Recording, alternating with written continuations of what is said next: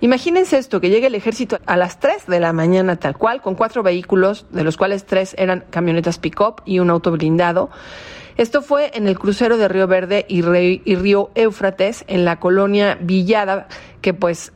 la verdad es que es una colonia en donde todas las personas pudieron darse, percatarse que esto sucedía, algunas incluso lo filmaron y el personal del ejército pues lo que procedió fue a revisar el vehículo de, de un familiar cercano al papá justamente de Gustavo Pérez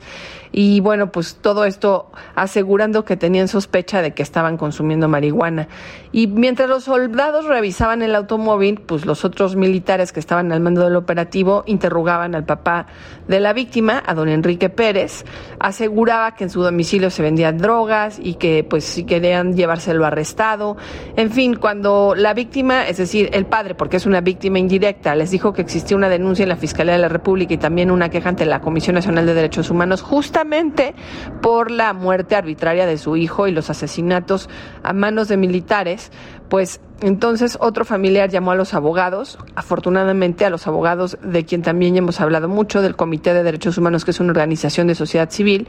que acompaña el caso y pues ya rapidísimo el personal del ejército decidió retirarse. Entonces aquí es muy importante porque aunque se había prometido que se le iba a dar pues ahora sí que una atención especial a este caso, lo que ha sucedido es que el ejército, pues seguramente se siente presionado por los delitos y las agresiones cometidos contra nuestros jóvenes, contra nuestros mexicanos jóvenes.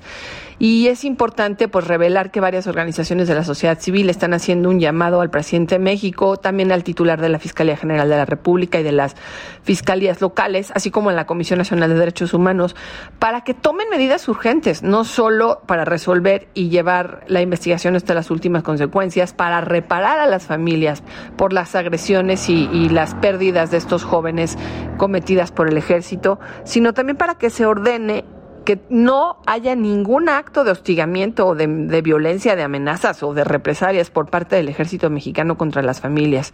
Insisto en que estemos todos muy atentos al cuidado que debe de tener el defensor principal de este comité que se llama Raimundo Ramos, que es quien lo preside,